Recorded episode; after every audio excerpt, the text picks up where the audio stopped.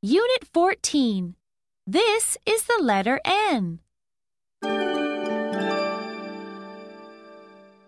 1. Trace the big N.